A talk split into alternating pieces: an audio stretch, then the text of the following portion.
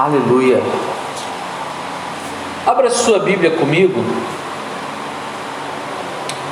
no Evangelho de João. Aleluia, Senhor. Capítulo 11. Evangelho de João, capítulo 11.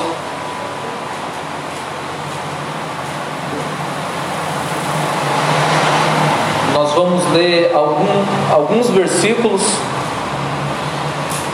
mas eu vou falando aqui você vai acompanhando. Você que pode, se coloque de pé. Evangelho de João 11, 1. Amém? Amém. Havia um homem chamado Lázaro. Ele era de Betânia, do povo de Maria e de sua irmã Marta. E aconteceu que Lázaro ficou doente. O que aconteceu com Lázaro? Ficou doente. Lázaro ficou doente. Versículo 3. Então as irmãs de Lázaro mandaram dizer a Jesus: Senhor, aquele a quem amas está doente. Ao ouvir isso, Jesus disse: Versículo 4: Essa doença não acabará em morte, é para a glória de Deus, para que o Filho de Deus seja glorificado por meio dela. Verso 5: Jesus amava Marta, a irmã, a irmã dela e Lázaro. No entanto, quando ouviu falar que Lázaro estava doente, ficou mais dois dias ficou mais dois dias aonde estava. Versículo 11. Depois de dizer isso, prosseguiu, disse-lhes: Nosso amigo Lázaro adormeceu, mas vou até lá para acordá-lo. Seus discípulos responderam: Senhor, se ele dorme, vai melhorar. Jesus tinha falado de sua morte, mas os seus discípulos pensaram que ele estava falando simplesmente do sono. Verso 14: Então lhes disse claramente: Lázaro morreu. Que aconteceu com Lázaro? Verso 15: E para o bem de vocês, estou contente por não ter estado lá, para que vocês creiam, mas vamos até lá. Então Tomé, chamado Dídimo, disse aos seus outros discípulos: Vamos também para que morremos com ele. Agora vai lá para o 19, verso 19. E muitos judeus tinham ido visitar Marta e Maria para confortá-las pela perda do irmão. 21 agora. Disse Marta a Jesus: Senhor, se estivesse aqui, meu irmão não teria morrido. Mas sei que mesmo agora Deus te dará tudo o que pedires. Disse-lhe Jesus: O seu irmão vai ressuscitar. Marta respondeu: Eu sei que ele vai ressuscitar na ressurreição, no último dia. Disse-lhe Jesus, verso 25: Eu sou a ressurreição e a vida. Você pode dar glória a Deus por isso? Aquele que crê em mim, ainda que morra, viverá. Aleluia! E quem vive e crê em mim não morrerá eternamente. Você crê nisso? Verso 31. Quando notaram que ele, quando notaram que ela se levantou depressa, versículo 31. Quando notaram que ela se levantou depressa e saiu, os judeus que estavam confortando em casa seguiram-na, supondo que ela ia ao sepulcro para ali chorar. Verso 32. Chegando ao lugar onde Jesus estava e vendo, Maria prostrou-se aos seus pés e disse: Senhor, se estivesse aqui, meu irmão não teria morrido. Verso 33. Ao ver chorando Maria e os judeus que a, que a acompanhavam, Jesus agitou-se no espírito e perturbou-se. Onde o colocaram? Verso 34, perguntou ele. Vem ver, Senhor, responderam eles. Verso 35: Jesus chorou. O que, que aconteceu? Versículo 36. Então os judeus disseram: Vejam como ele o amava. Mas alguns, mas alguns deles disseram: Ele que abriu os olhos do cego não poderia ter impedido que este homem morresse? 38. Jesus, outra vez profundamente comovido, foi até o sepulcro. Era uma gruta com uma pedra colocada à entrada. Versículo 39, prestem atenção aqui. Tirem a pedra, disse ele. O que, que Jesus disse? Tira a pedra. Disse Maria: Tirem a pedra, disse ele. Disse Marta, irmã do morto: Senhor, ele já cheira mal, pois já faz quatro dias. 43. Depois de dizer isso, Jesus bradou em alta voz: Lázaro, venha para fora. O morto saiu com as mãos e os pés envolvidos em faixas de linho e o rosto envolto num pano. Disse-lhes Jesus: Tirem as faixas dele e deixem-no ir. Aleluia, Jesus. Feche seus olhos. Oh Deus, fala conosco, Senhor. Fala com a sua igreja. Usa a minha vida, eu me coloco como instrumento para que o Senhor ministre a sua igreja. Pai, eu oro pedindo para que cada um que está aqui valorize esse momento. Esse é o momento mais precioso do culto, esse é o momento mais importante do culto, o momento no qual nós paramos para ouvir a Sua voz. E eu tenho certeza, Deus, que se nós pararmos e ouvirmos a Sua voz, nós vamos sair daqui com as nossas forças renovadas. Não permita que o diabo, que o ladrão venha roubar essa semente que será lançada hoje em nosso coração. Em nome de Jesus. Amém. Pode se aceitar, amados.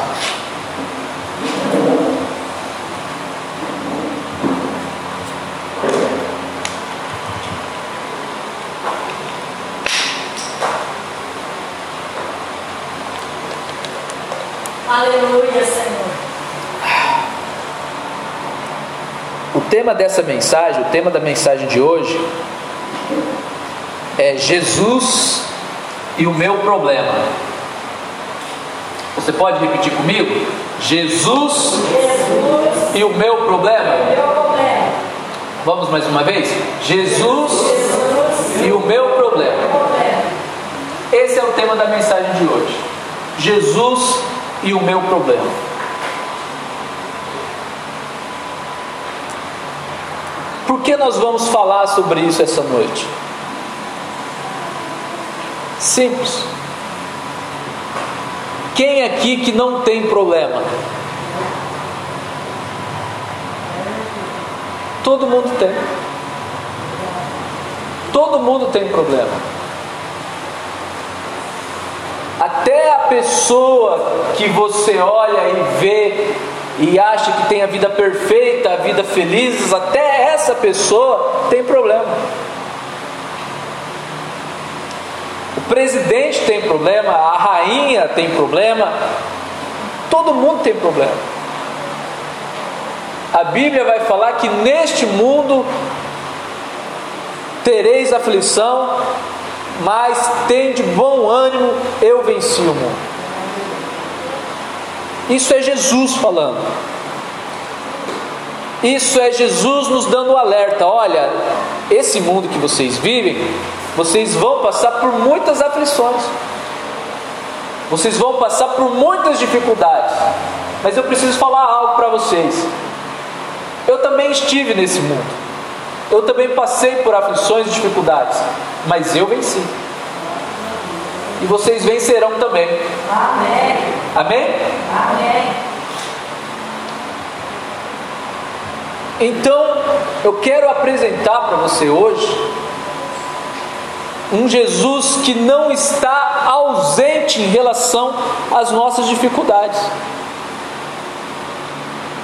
Ele tem visto o seu sofrimento, ele tem visto a sua dor, ele sabe o que te preocupa, ele sabe o que não te deixa dormir, ele sabe o que te incomoda, ele sabe do quanto você precisa ralar para resolver uma questão ou uma situação. Ele sabe tudo isso. E ele não está ausente em relação ao seu problema. Amém?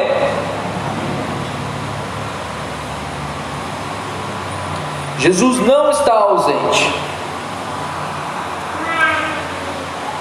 Só que, com o passar do tempo, ao longo da caminhada, a gente passa a achar de que Jesus não está nem aí para os nossos problemas. Ou só eu tenho esse sentimento? Só eu? Eu também. Vamos ser sinceros aqui? Conforme o tempo vai passando, a gente não tem a impressão de que Deus não está nem aí para a gente? A gente não tem a impressão de que Deus esqueceu a gente?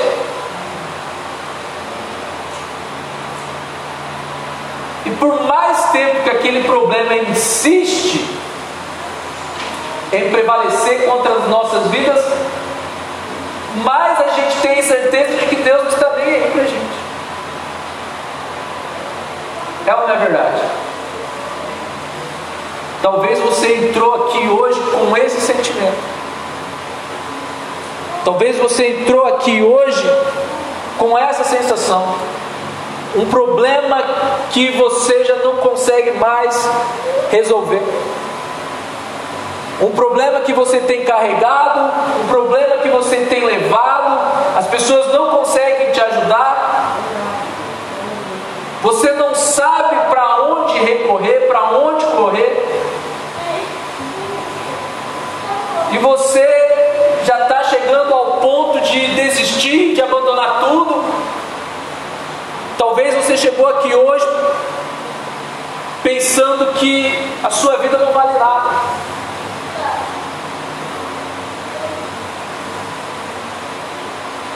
Tanto e tanto tempo na igreja, tanto e tanto tempo conhecendo, aprendendo, ouvindo a palavra, e o problema insiste em permanecer. Qual é o seu problema? Qual é a sua dificuldade?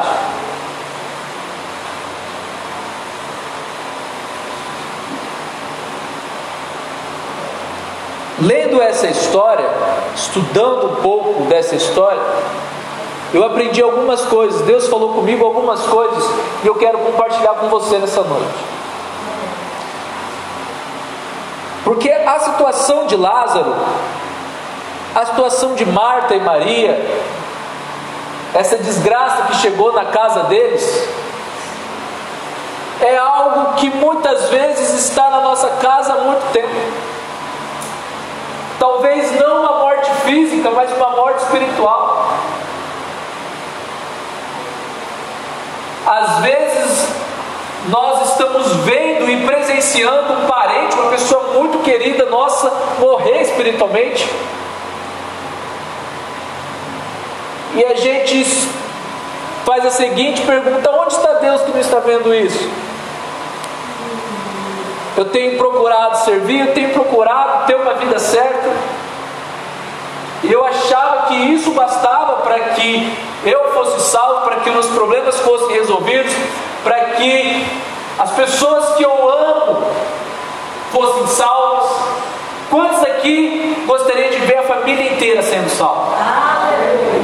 Amém? Amém. Mas a realidade é outra, não é mesmo?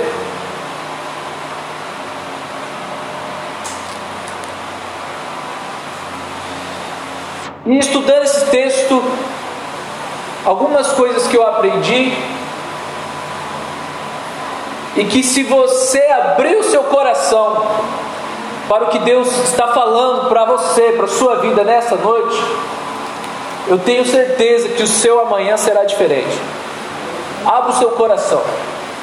Eu tenho certeza que você vai lidar com os seus problemas e com as suas dificuldades de um modo diferente.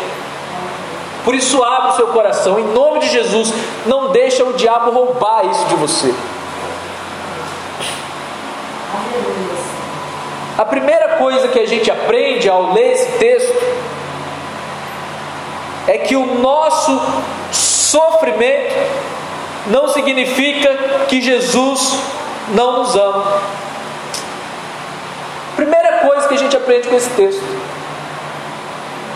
Não é o fato de estarmos sofrendo que significa que Deus nos abandonou. E aqui eu quero que você entenda que é a primeira mentira de Satanás que a gente está derrubando agora nesse momento. Você está sofrendo porque Deus te abandonou. Você está passando por isso porque Deus não está nem aí para você. Aqui a primeira mentira de Satanás é destronada na nossa vida. Você pode dar um amém por isso? Amém. Independente da dificuldade que a gente esteja passando, Deus continua nos amando. Não foi isso que aconteceu aqui?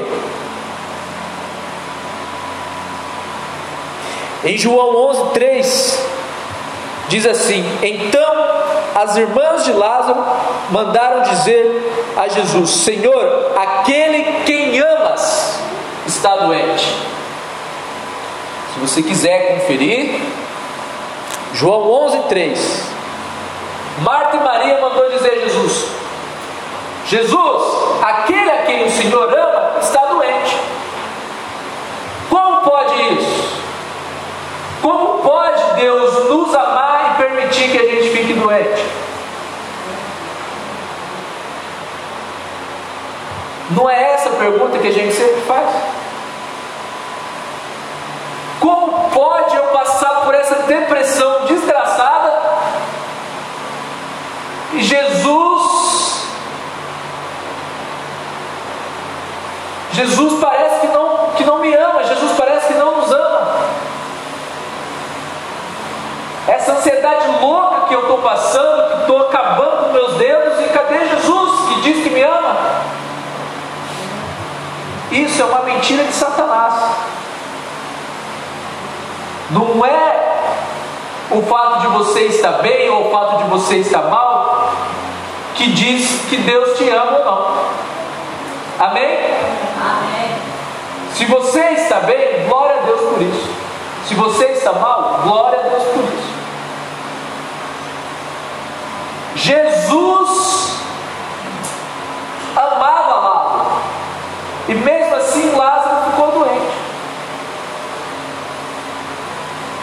Pastor, por que essas coisas acontecem? Eu não sei. Deus tem um propósito em todas as coisas.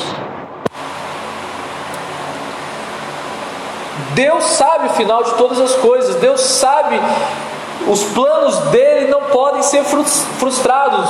Jó vai falar. Então, quando algo desse tipo acontece nas nossas vidas, uma doença, um problema, uma preocupação excessiva, e a gente se acha que Deus não está nem aí, muito pelo contrário, Deus continua nos amando. Mas esse processo que a gente está vivendo, talvez seja para a gente aprender algo que vai além do nosso relacionamento para com Deus. Nós cristãos precisamos, em todas as circunstâncias, aprender o que Deus quer com aquilo. Se hoje você está sofrendo, aprenda com o sofrimento. Se hoje você está passando por luto, aprenda com o luto. Se hoje você está passando por traição, aprenda com a traição. Tire lição disso. Se existe uma mágoa, um rancor, um ódio muito grande no seu coração, e você acha que Deus não está nem aí, aprenda com isso. Saiba que Deus te ama. E o fato de Deus te amar não muda coisas que você vai viver. Por quê? Primeiro, porque você tem um livre-arbítrio. Você tem livre-arbítrio. Então, muitas das coisas que nós estamos vivendo são respostas de atitudes que nós fizemos. Até uma doença. Se você fica muito tempo na chuva desprotegido e pega um resfriado, a culpa é de Jesus? Hein? Não. Jesus deixa de te amar porque você pegou um resfriado? Não. Você está com um problema, Jesus continua te amando. Só que o seu problema é consequência da sua escolha. Quem está me entendendo diz amém. Amém. Hebreus 11, 33 diz assim: olha para você entender que interessante isso. Os quais pela fé conquistaram reinos, praticaram a justiça, alcançaram o cumprimento de promessa, fecharam a boca de leões. Está falando de um povo forte aqui, dos homens de Deus, dos heróis da fé. Versículo 34 diz assim: apagaram o poder do fogo e escaparam, escaparam do fio da espada. Está falando de um povo de Deus que pela fé escapou do fio da espada. Amém? Amém.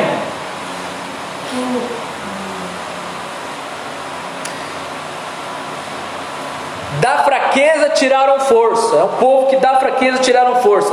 Tornaram-se poderosos na batalha e puseram em fuga exército estrangeiro. Mas olha só o que diz no versículo 36. Outros enfrentaram zombarias e açoites. Já mudou o cenário. Está falando do mesmo povo de fé. Alguns eram valentes, alguns é, foram libertos pelo fio da espada, Agora outros já enfrentaram açoites, outros já enfrentaram zombarias, outros ainda foram acorrentados e colocados na prisão. No versículo 37 diz assim: apedrejados, cerrados ao meio.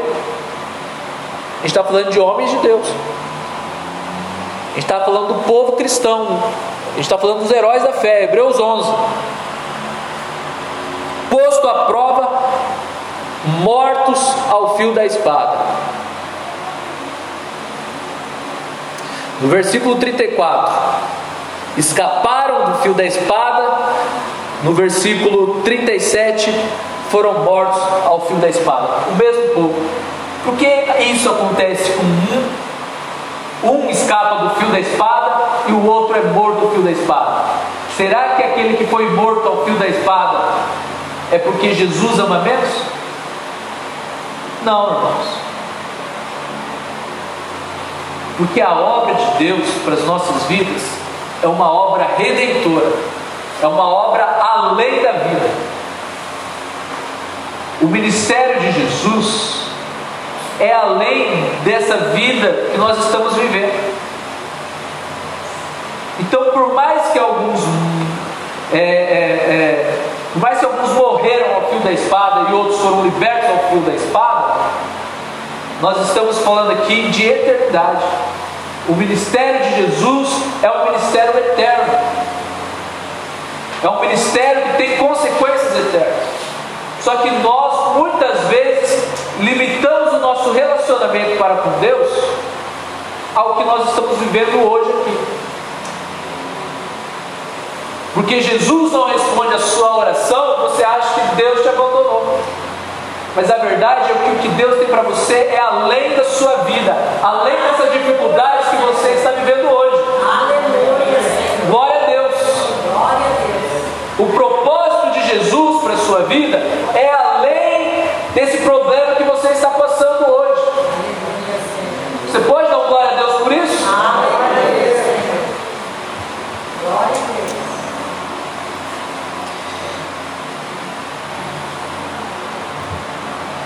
Deus tem um propósito em tudo.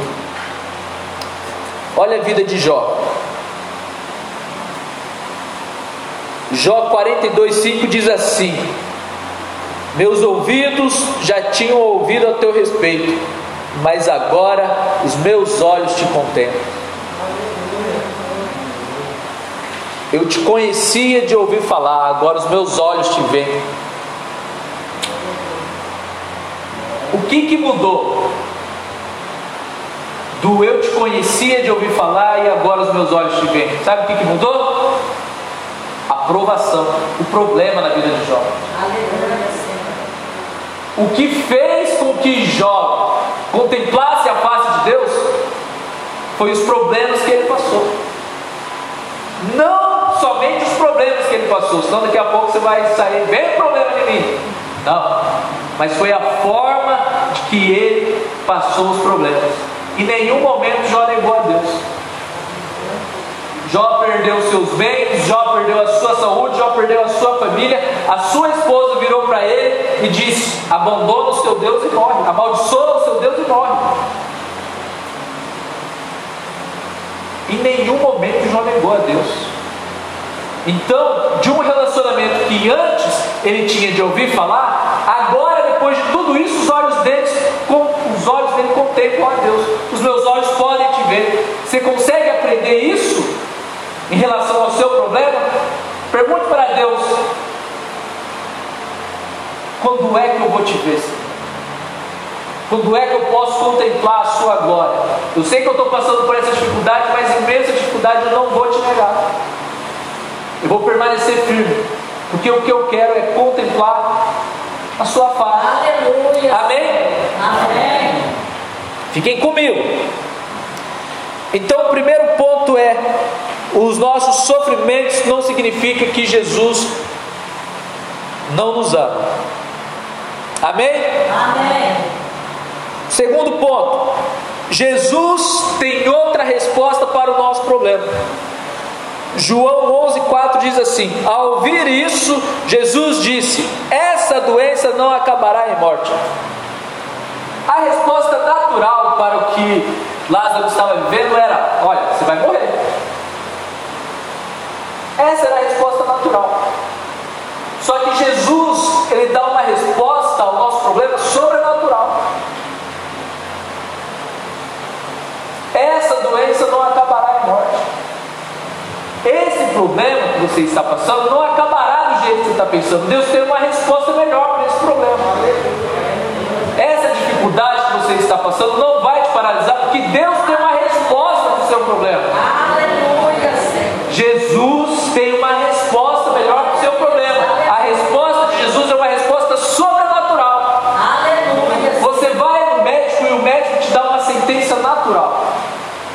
Só Jesus pode te dar uma resposta sobrenatural, amém? Amém.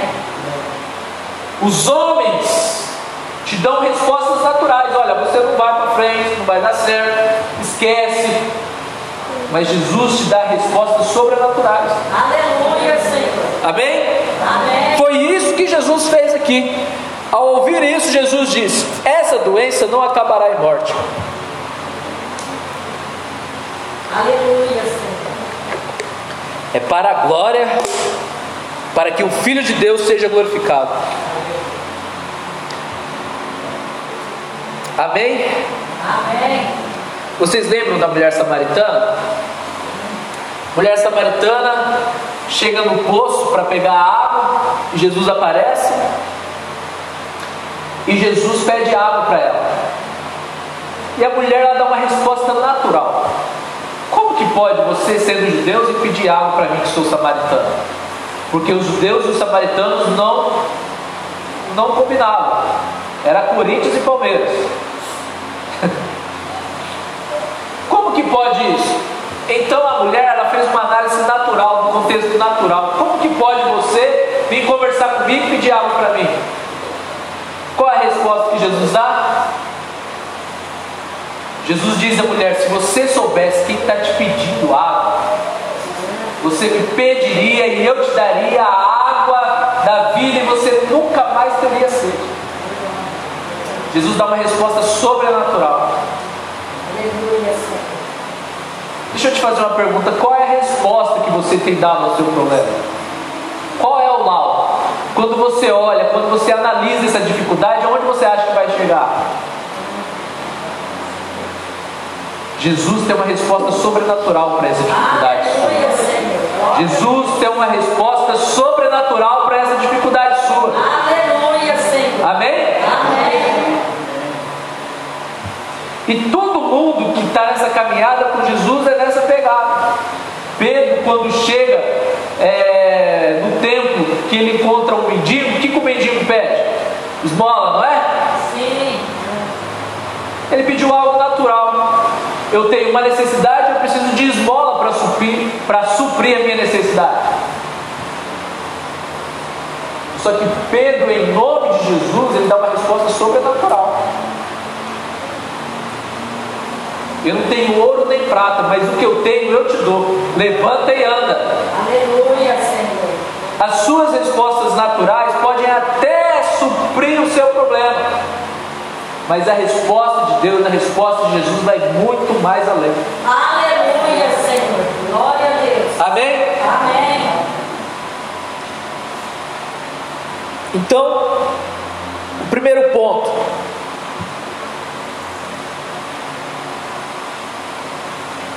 O nosso sofrimento não significa que Jesus não nos ama, e o segundo ponto é que Jesus tem outra resposta para o nosso problema. O terceiro ponto, e aqui é uma chave poderosa para você entender o tempo de Deus.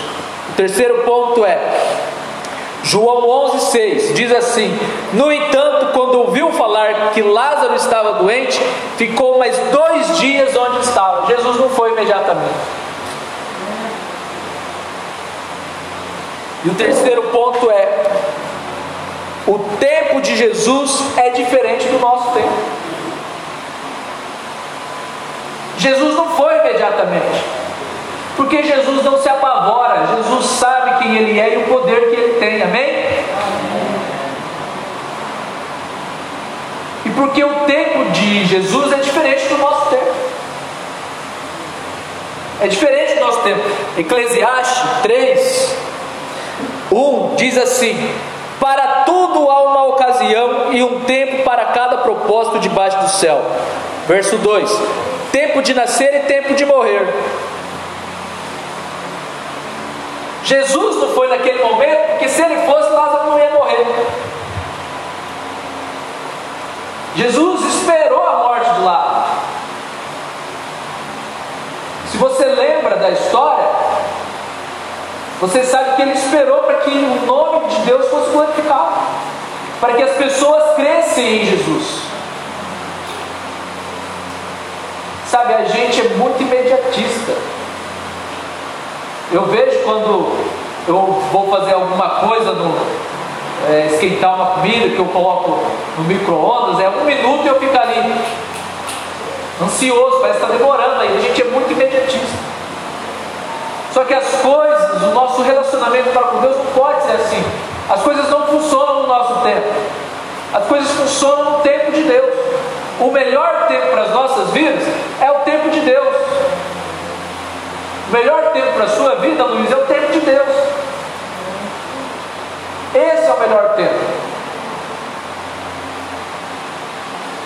Porque quando a gente faz algo fora do tempo de Deus, deixa eu falar uma coisa para você: a gente vai sofrer, não vai dar certo, a gente vai penar. Por quê? Porque estava fora do tempo de Deus.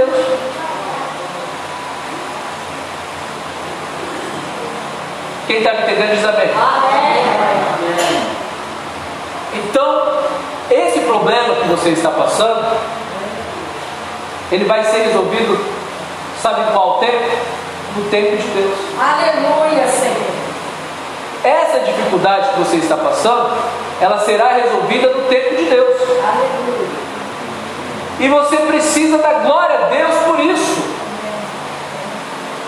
E você precisa deixar que o Espírito Santo deixe claro no seu coração que, independente de quem for o tempo, uma certeza eu tenho de que Jesus já sabe que ele está vindo. Amém? Amém.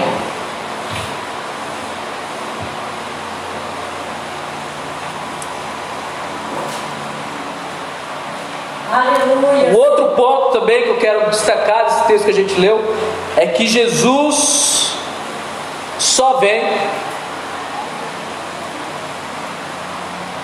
depois que Lázaro morre.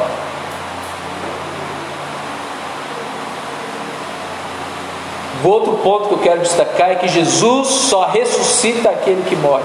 Pastor, mas isso é óbvio, isso é óbvio. Mas para a nossa vida espiritual, se a gente não entender isso, a gente vai continuar no comando das nossas vidas. Entende uma coisa: o que é o morrer? O morrer é não ter o controle da nossa própria vida. Não estou falando para você sair daqui e procurar a morte, amém? Estou falando no sentido espiritual. O morrer é não ter o controle da nossa vida. Sabe quando Jesus vai vir sobre a sua vida, sobre o seu problema, sobre a sua dificuldade? Quando você parar de querer ter o um controle, quando você parar de querer ter o um domínio, quando você parar de querer levar o seu problema para cá, levar para lá, quando você entregar. É por isso que a caminhada cristã ela começa em um ritual de morte que é o batismo. É necessário que você morra para o mundo para que Jesus então possa viver em você. Só que muitas vezes nós estamos vivendo as nossas vidas esquecendo de que a Bíblia diz que sem Deus, sem o Espírito, a gente não pode fazer nada. E muitas vezes nós estamos quebrando a cara e acumulando problema e jogando a culpa em Jesus, jogando a culpa em Deus. Não, ele foi muito claro: vocês precisam morrer. Vocês precisam deixar eu ter o controle. Como você vai me culpar que a sua vida está um problema se você não me deixou ter o controle da sua vida? Como você vem me culpar que eu estou distante, que eu não respondo a sua oração, se você não entregou a sua vida para mim? Eu respeito a sua liberdade. Eu estou respeitando o seu direito de escolha. Quem está entendendo? Amém. Entrega a sua vida para Jesus. Entrega a sua vida para Jesus. Amém? Amém. Mateus 16, 25 diz assim: Pois quem quiser salvar a sua vida, a perderá. Ou seja, aquele que quiser tomar o controle da sua vida, aquele que quiser reger a sua vida, aquele que diz: Não, minha vida ninguém toca, ninguém rela, eu mando mim e eu decido as coisas aqui. A Bíblia está falando: aquele que quiser salvar a sua vida, vai perder a sua vida. Mas o texto continua, Mateus 16, 25. Mas quem perder a vida por minha causa, quem perder a vida por Jesus, a encontrará. Sabe quando a gente tem vida? Quando a gente perde a nossa vida por Ele, assim como Ele perdeu a dele pela gente. Então nele nós temos vida. Hoje na escola bíblica a gente entendeu que Jesus é o único que pode dar vida, porque Ele é a própria vida. Amém? E o último ponto está em João 11:39 que diz assim: Tirem a pedra. Repete comigo: tirem a pedra. Tirem a pedra. Isso. Tirem a pedra. Por que isso?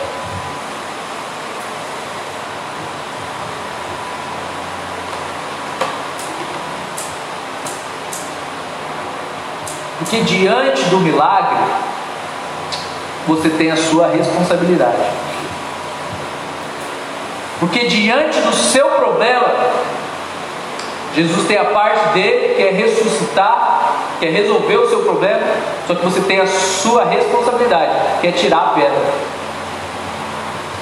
Pastor, o que é a pedra? A pedra é aquilo que impede Jesus de chegar naquilo que está morto. A pedra é aquilo que impede Jesus de chegar e curar, trazer de volta, restaurar, levantar. Isso é a pedra. O que, que tem sido a pedra hoje na sua vida? Às vezes a pedra é a distância. Nossa, a igreja é muito longe, não dá para ir na igreja. Está aí a pedra, você precisa tirar essa pedra. Irmão. Porque Jesus quer fazer a obra, Jesus quer fazer o milagre, Jesus quer te abençoar, mas você colocou uma pedra que O que, que é a pedra? A pedra é o filme que vai passar. A pedra é o Domingão do Faustão. O que, que é a pedra? Te impede de ler a Bíblia? Ah, pastor, eu não tenho tempo. Não tem tempo, irmão? Essa pandemia veio para mostrar que a gente não lê a Bíblia não é por falta de tempo, não.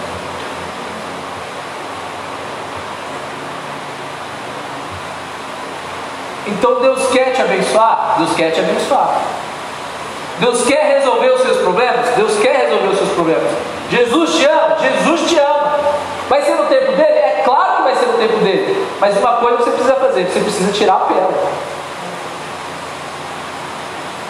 Às vezes a pedra é entregar a sua vida. Sabe, às vezes você teve um relacionamento com Deus de, ó, o senhor pode ir mexer na minha vida até aqui, daqui para lá, cuido eu. Irmãos, assim não funciona. Tire a pedra. Tire a pedra. Amém? Amém. Aleluia, Jesus. Eu quero orar por você. Do jeito que você está, curva a sua cabeça. Aleluia, Senhor.